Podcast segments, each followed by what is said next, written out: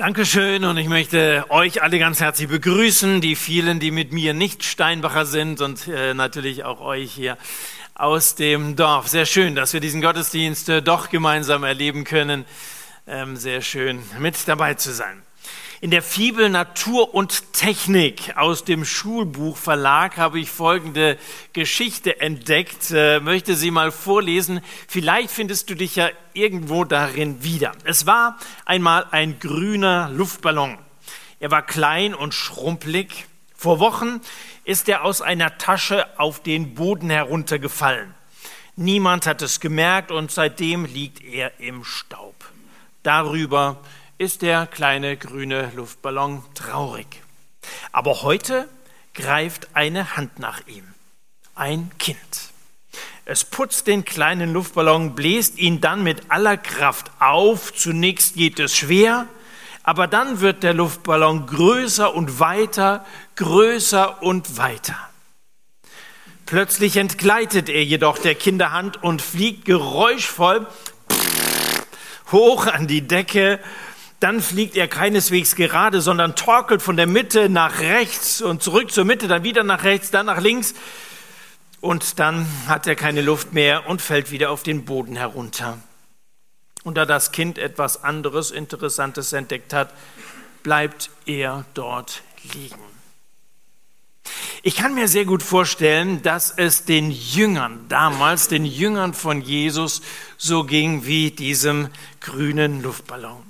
Zunächst mal hatte Jesus ja zwölf Mitarbeiter berufen, von ihrem Fischerboot weg oder aus dem Zollhaus weg, gerufen in seiner Nachfolge mit ihm zusammen diese Versammlungen vorzubereiten, wo Menschen das Evangelium hören sollten vom Reich Gottes, wo sie auch die Wunder miterlebt haben. Sie sollten seine Mitarbeiter sein. Und dabei malte er ihnen und den Leuten drumherum das Reich Gottes vor Augen, das größer und weiter und größer und weiter sein würde, als sie es sich vorstellen konnten. Doch mit einem Mal ist die Jesus-Bewegung geplatzt.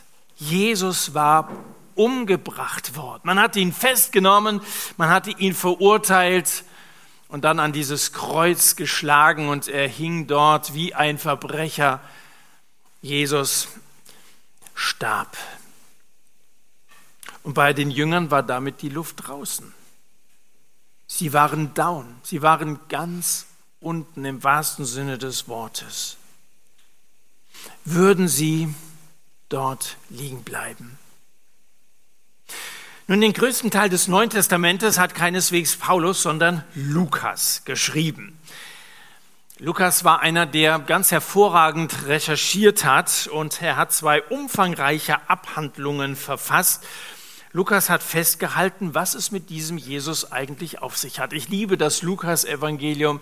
Sehr viele der Reden Jesu, zum Beispiel der Gleichnisse, die er erzählt hat, sind festgehalten im Lukas-Evangelium. Wir erfahren, wer Jesus ist.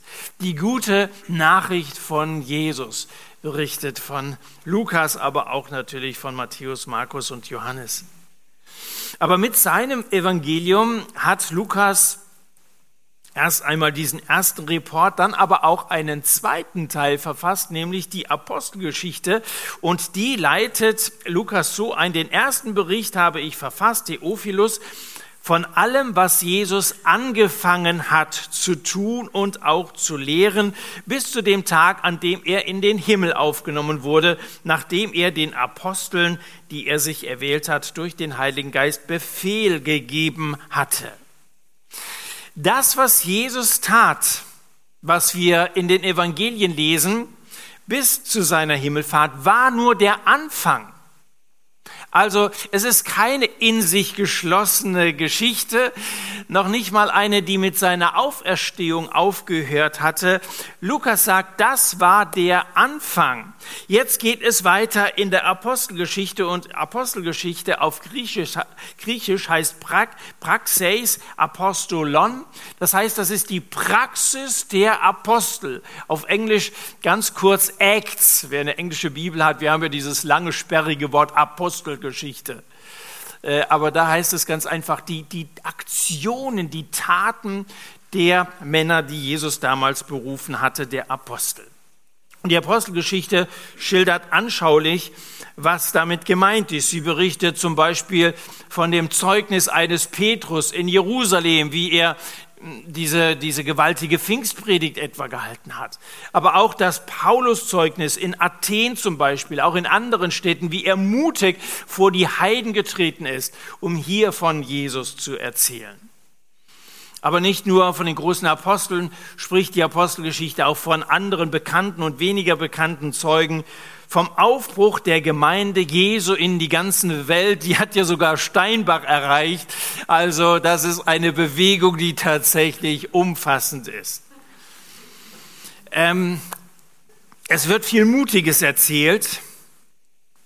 Es ist eine mitreißend, wahrhaft weltverändernde Geschichte, aber auch manches Entmutigende, Enttäuschende kommt zum Vorschein. Eine Geschichte von Blut, eine Geschichte von Tränen, von Versagen, von Verrat, eine Märtyrergeschichte, diese Apostelgeschichte. Und bei all dem werden das Wort und der Name von Jesus bezeugt. Am Anfang dieser Geschichte steht die Himmelfahrt. Und äh, mit der Himmelfahrt des Herrn beginnt sozusagen die Erdenfahrt der Gemeinde.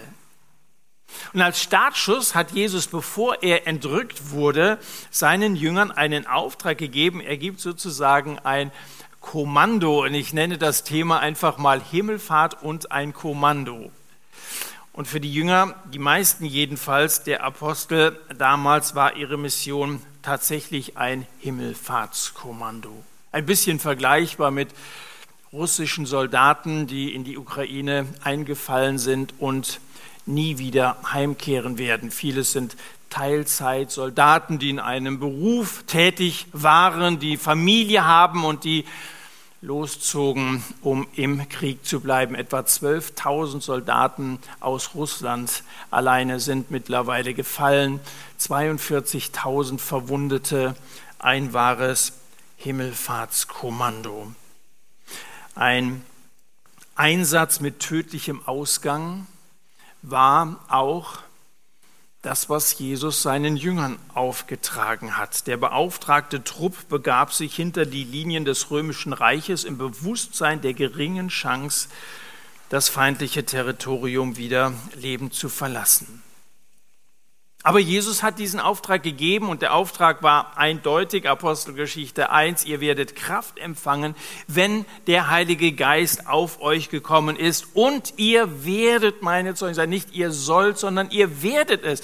Ihr könnt ja gar nicht anders und so haben es etwa Johannes und Petrus gesagt, wir können ja gar nicht anders, als von dem, was wir gesehen und gehört haben, zu reden.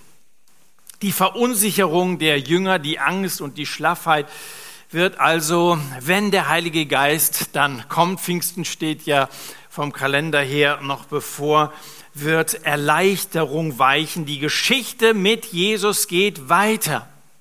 Die Jünger haben ihr Leben nicht in den Sand gesetzt.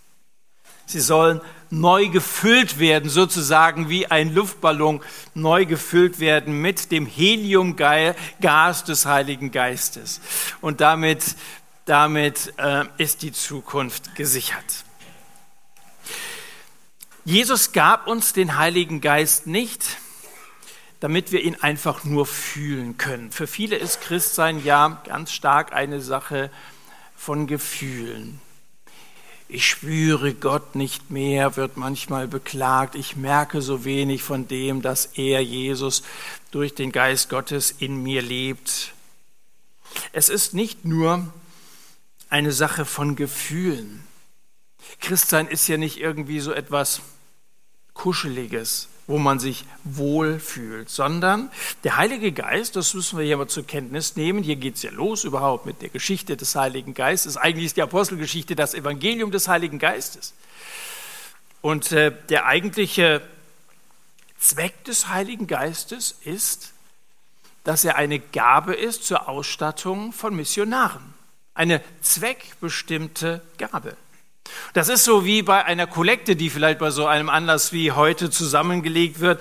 Wenn wir sagen, wir sammeln heute für Flüchtlinge aus der Ukraine, Wenn wir dann allerdings von dem Geld einen Gutteil nehmen würden und äh, irgendwelche neuen Monitorboxen oder eine zweite Kamera oder so anzuschaffen, ähm, dann nennt man das Veruntreuung. Und ich würde so weit gehen und sagen, es ist eine Veruntreuung, wenn du den Heiligen Geist, der für Mission bestimmt ist, bloß zur Sanierung deines geistlichen Innenlebens verwendest. Wenn du nur sagst, es ist etwas, das, das ich haben möchte, damit es mir gut geht oder so. Der Heilige ihr werdet Kraft empfangen, wenn der Heilige Geist auf euch gekommen ist. Und ihr werdet daraufhin meine Zeugen sein. Also Jesus hat den Heiligen Geist nicht mit dem Stempel versehen, nur für den innerkirchlichen oder gemeindlichen Dienstgebrauch, sondern er hat ihn ausdrücklich abgestempelt für den äußeren Gebrauch, für die äußere Mission. Nun, in der Apostelgeschichte wird viel davon erzählt und äh, da wird sehr viel der Westen beleuchtet, wahrscheinlich weil die Empfänger auch eben in dieser Welt zu Hause ist. Der gesamte Osten kommt gar nicht vor. Ähm, aber auch die anderen Jünger sind nicht untätig gewesen, von denen man dann gar nicht mehr allzu viel liest. Syrien wurde von den Aposteln auf ihren Missionsreisen erreicht. Indien ganz sicher auch, eventuell sogar China. So jedenfalls überliefern es die Kirchenväter. Das Evangelium wurde in alle Ecken der Welt gebracht. Wenn jetzt der Auftrag schon in der ersten Generation abgearbeitet wurde, die Welt ist erreicht worden. Ihr werdet meine Zeugen sein, Jerusalem, dann in ganz Judäa, Samaria und am Ende bis ans Ende der Welt. Es ist in Erfüllung gegangen, was Jesus sagt. Was Jesus sagt, geht immer in Erfüllung. Dann könnten wir ja sagen, na ja, wenn die Welt erreicht ist und gerade jetzt heute Internet und so, jeder kann ja zugreifen auf, auf die gute Botschaft und so, dann muss uns das nicht weiter weiter interessieren. Schaut mal in euer direktes Umfeld. Wie viele Leute aus eurer Nachbarschaft, unter euren bekannten Kollegen und so weiter kennen Jesus, wirklich kennen Jesus, also dass sie ergriffen sind von ihm und ihm nachfolgen und dienen. Wie viele sind das? Und wie viele können es noch nicht oder nicht glauben? Wie wenige verstehen, was es mit dem Evangelium wirklich auf sich hat, wie herrlich das ist und können mit Überzeugung solche Lieder mitsingen, wie wir es eben getan haben. Wie wenige wissen eigentlich, dass Gott sie bedingungslos liebt und dass Jesus für sie am Kreuz gestorben ist. Wenn es also in deinem Umfeld noch Menschen gibt, die das Evangelium nicht kennen, dann wird uns schon klar, dass der Auftrag uns noch heute gilt. Das betrifft meine Nachbarschaft genauso oder Leute, ich habe das deutlich erzählt, ich war einige Tage äh, diesen Monat im Krankenhaus. Einen habe ich gefragt, also ich habe gesagt, welchem Lebensjahr sind Sie unterwegs? Im 77. sagt er. Na, ich am Ende des Tages gefragt, sollen wir zusammen beten? Also seine Situation war keine einfache. Damit habe ich nichts am Hut. Damit habe ich nichts am Hut.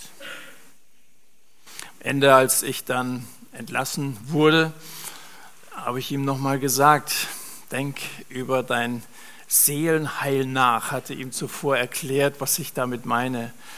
Das will ich machen. Immerhin. Er war recht wortkarg insgesamt, also lange Gespräche hatten wir gar nicht, aber das will ich machen. Aber viele, auch hier in diesem frommen Land Dillkreis, lehnen den Glauben an Jesus ab und damit sollen wir weiter seine Zeugen sein. Und vielleicht hat es gerade in unserem Land eine so hohe Bedeutung, wie es sie jahrzehntelang nicht hatte, weil viele noch sehr wohlfromm waren. Heute sieht es leider ganz anders aus. Ihr sollt meine Zeugen sein. Ein Zeuge vor Gericht muss wahrheitsgemäß weitergeben, was er mitgekriegt hat, soll davon reden. Äh, da geht es nicht um irgendwelche theoretischen Abhandlungen.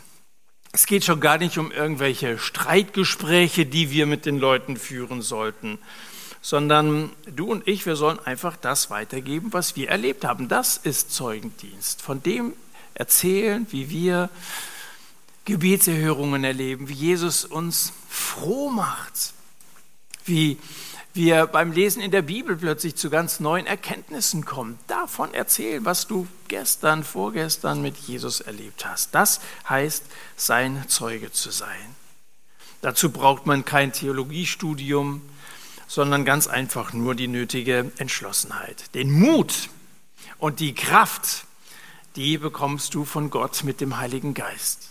Darauf kannst du dich verlassen. Wenn du losgehst, wenn du diese Entschlossenheit an den Tag legst, vielleicht von dem heutigen Sonntag mitnimmst, den Mut und die Kraft, die bekommst du ganz umsonst. Nochmal, manche klagen darüber, dass sie Jesus so wenig spüren, dass sie den Heiligen Geist nicht wirklich erfahren. Bist du damit beschäftigt, Menschen zu Jüngern zu machen? Seinem Versprechen um Kraft, um den Heiligen Geist geht der Missionsauftrag, dieses besagte Kommando voraus. Kraft würde den Jüngern geschenkt, damit sie als seine Zeugen auftreten. Und es ist so schön, wenn man das erlebt, dass Menschen sich dann auch öffnen, dass Menschen sagen, ja, ich will mich damit weiter beschäftigen.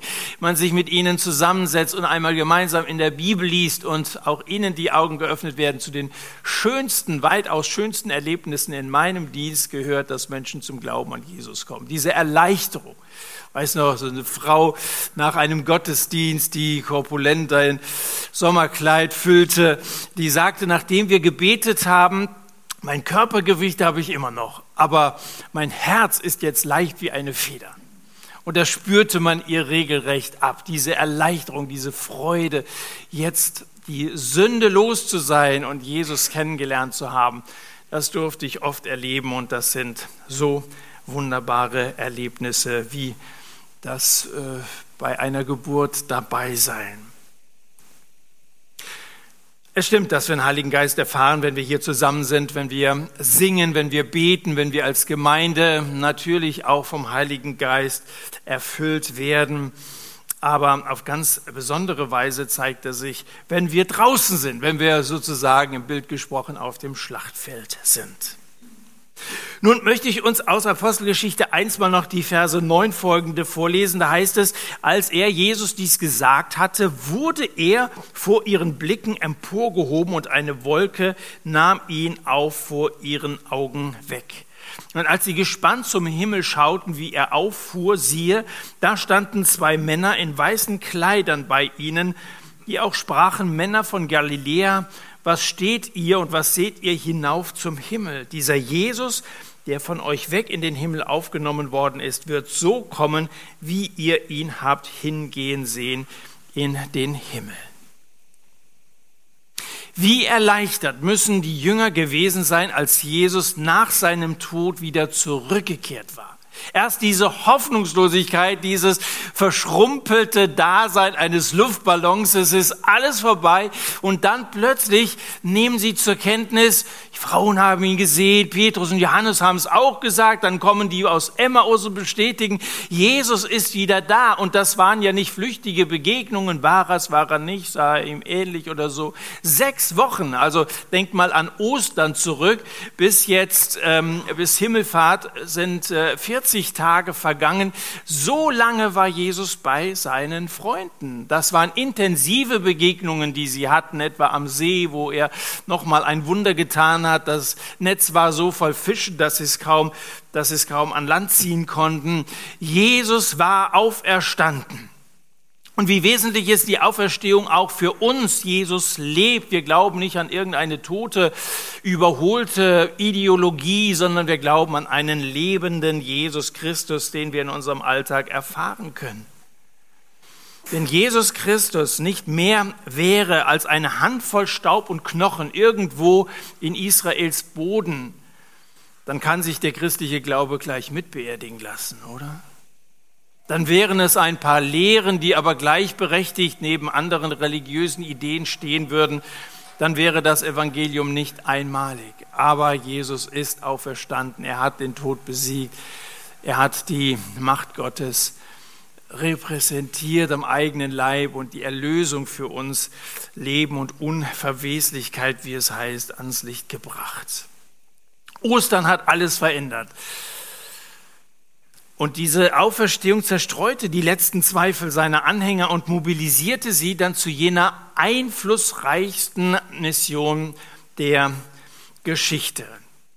Jesus umzubringen, so hat der Theologe Walter Wink einmal gesagt, sei wie der Versuch, Löwenzahn auszurotten, indem man gegen eine Pusteblume bläst. Nein, man kann Jesus nicht umbringen. Ganz im Gegenteil, das Reich Gottes wächst in dieser Welt. Merkt man vielleicht so in Westeuropa nicht so stark, in Nordafrika sehr wohl, im Iran, äh, Südkorea äh, schon, schon vor Jahren, selbst in China, in vielen anderen hier, Leute von der Allianzmission werden das bestätigen. Das Reich Gottes wächst in unseren Tagen. Und das ist wunderbar zu sehen. Wir haben wir äh, einen Auftrag hier bei uns. Ja, haben wir und äh, wir haben durchaus viel zu tun in unserem eigenen Land. Das ist jenes Kommando, von dem wir sprachen. Nun, Jesus war 40 Tage bei seinen Jüngern geblieben, um sich dann von seinen Freunden zu verabschieden. Und wenn der aufregendste Tag im Leben der Jünger der Ostersonntag war, und ich glaube, das war er, dann war für Jesus wahrscheinlich der Himmelfahrtstag der aufregendste. Er, der Schöpfer, der so tief herabgestiegen war, auf unser Niveau kam, in unsere Welt, Mensch wurde, der so viel aufgegeben hatte, machte sich jetzt auf den Weg nach Hause machte sich auf den Weg nach Hause. Wie ein Soldat, der nach einem langen Krieg wieder zurückkehrt und wieder bei den Seinen ist. Wie ein Astronaut, der seinen Raumanzug ablegt, weil er wieder in die vertraute Erdatmosphäre eingetreten ist. Endlich daheim. Es ist schön, zu Hause zu sein, schön, mal weg zu sein, gell? Aber das Schönste ist es doch, selbst wenn man in Steinbach wohnt. Daheim ist daheim, oder? Wollt ihr tauschen mit denen aus Felladillen oder aus der Stadt, Eiger oder so. Zu Hause ist zu Hause und äh, das wunderbare Zuhause, das wirklich wunderbare Zuhause ist der Himmel. Da kam Jesus her und dahin fuhr er auch wieder auf. Diese wenigen Worte hier in Apostelgeschichte 1 beschreiben das, was wir Himmelfahrt nennen, was eben im Video auch beschrieben wurde. Da redet Jesus gerade noch mit seinen Jüngern. Auf einmal hebt er ab, Wolke davor, weg ist er. Die Jünger starren, sie gucken und gucken, doch es gibt nichts mehr zu sehen. Die Wolke, der Vorhang ist sozusagen zugezogen und Jesus ist ihren Blicken entschwunden. Wie Kinder, die ihre Eltern verloren haben, stehen die Jünger sprachlos da. Siehe, da standen zwei Männer in weißen Kleidern bei ihnen, die auch sprachen, Männer von Galiläa. Was steht ihr und was schaut ihr hinauf zum Himmel? Da sah man nichts mehr, der Himmel war leer. Wie oft fühlen wir uns wie diese Jünger damals, die angestrengt ins leere Blau des Himmels starren? Erwartungsvoll, hoffnungsvoll. Aber manchmal wissen wir gar nicht so recht, was eigentlich der Grund von Hoffnung ist. Da redet man sich manchmal ohne Jesus die Welt schön. Die Jünger damals wussten noch, was der Gegenstand oder vielmehr die Person ihrer Hoffnung war. Heute glauben und hoffen viele ins Blaue hinein und suchen ihr Glück irgendwo. In der Zerstreuung oder Unterhaltung oder so, dass man sich ein bisschen ablenkt von den vielen schlechten Nachrichten. Aber das alles ist ja keine Lösung. Der moderne Europäer weiß nicht mehr, dass er eigentlich nach Gott verlangt, wenn er nach dem Glück seines Lebens sucht. Die Menschen suchen nach was anderem, aber wissen gar nicht mehr, was dieses andere eigentlich ist. Nun, vielleicht ist für viele von denen, mit denen du redest, die Vorstellung, dass Jesus in den Himmel aufgefahren ist, völlig abgefahren. Gibt's doch gar nicht. Und natürlich ist das schleierhaft. Natürlich fragen wir uns, wie soll das gehen? Natürlich ist das nicht, was hier steht.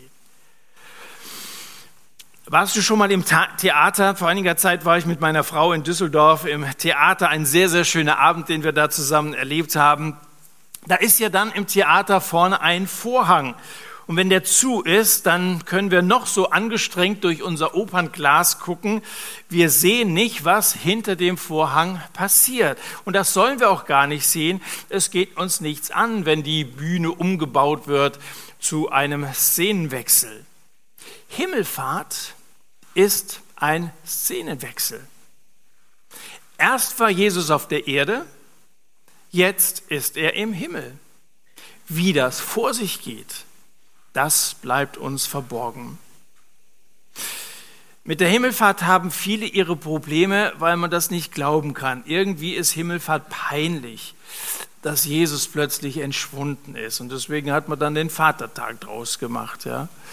wo, man, äh, wo man dann ins Grüne fährt, um blau wieder nach Hause zurückzukehren. So.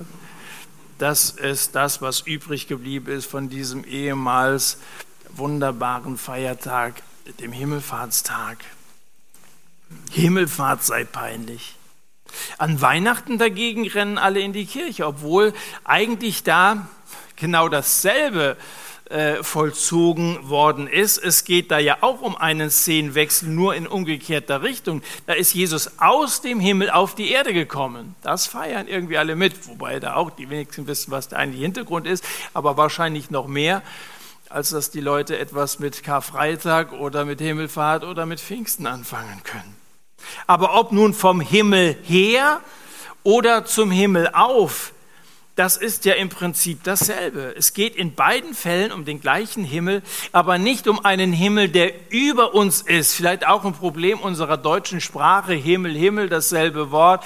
Auch hier unterscheidet man im Englischen. Man spricht von Sky und man spricht von Heaven. Sky ist ja das, was wir sehen können, was heute teils blau und teils ein bisschen wolkenverhangen ist.